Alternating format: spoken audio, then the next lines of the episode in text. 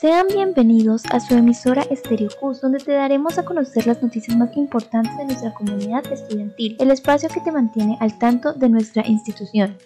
Bienvenidos a nuestro programa Sembrando Conciencia, en el cual te haremos noticias de nuestra comunidad educativa, al igual que programas en los cuales te mantendremos informados de los diferentes acontecimientos.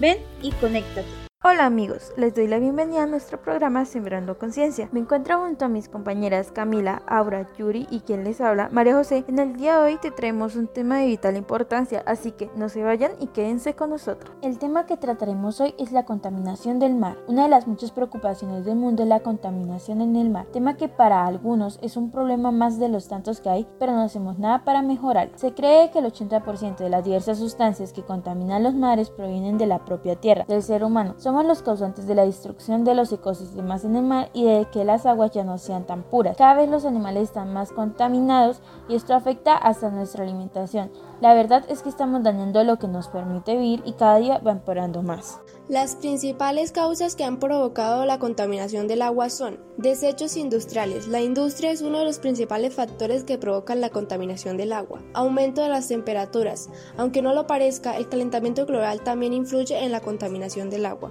Uso de pesticidas en la agricultura. La gran mayoría de los procesos agrícolas de nuestro tiempo emplean fertilizantes y productos químicos para el cultivo y la producción de los alimentos. Deforestación. La excesiva tala de árboles contribuye a que los ríos, los lagos y otras fuentes hidráulicas se sequen. Derrames de petróleo. Finalmente, no podemos olvidar una práctica que tradicionalmente ha provocado la polución de agua en diversos puntos del planeta, los vertidos de crudo y sus derivados. Piensa, ¿cuántas de tus actividades diarias tienen como protagonista el agua? Muchas, ¿verdad? El agua limpia es sinónimo de salud, confort y desarrollo. Si te has planteado alguna vez las consecuencias que genera la mala calidad de este medio natural, lo que sigue te interesará. Enfermedades. El consumo de agua sucia o su uso para la higiene y el saneamiento está vinculado a múltiples dolencias. Mortalidad. Lamentablemente, el agua sucia tiene un riesgo asociado aún mayor. Según la Organización Mundial de la Salud, las enfermedades diarreicas provocan anualmente 1,5 millones de muertes. La desnutrición está relacionada con una dieta insuficiente y las enfermedades infecciosas, ya que existe una correlación entre alimentación, salud y cuidado. Un reportaje identificó que Coca-Cola, PepsiCo y Nestlé fueron las empresas que más contaminan los mares y cuerpos de agua.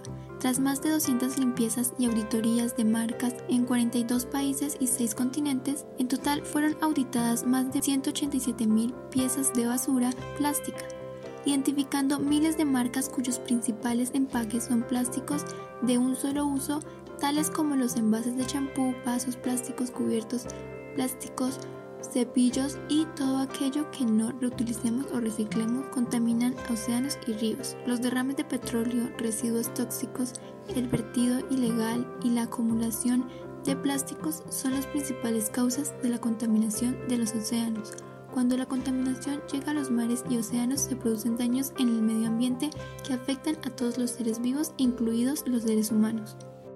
¿Cómo resolverlo? Fortalecer las políticas y normas a nivel nacional y regional, así como redoblar los esfuerzos para asegurar su respeto y cumplimiento. Fomentar una reducción en el uso de productos envoltorios no biodegradables, así como la reutilización de los artículos de plástico es otra forma importante de frenar la generación de desechos. Las industrias deben cumplir con las normativas de almacenamiento y manejo de contaminantes y las descargas de sitios industriales. Apoyar a aquellas organizaciones que trabajan a favor de los océanos. No olvidar que de nosotros depende la preservación de fenómenos de la naturaleza y toda la biodiversidad que alberga en su interior.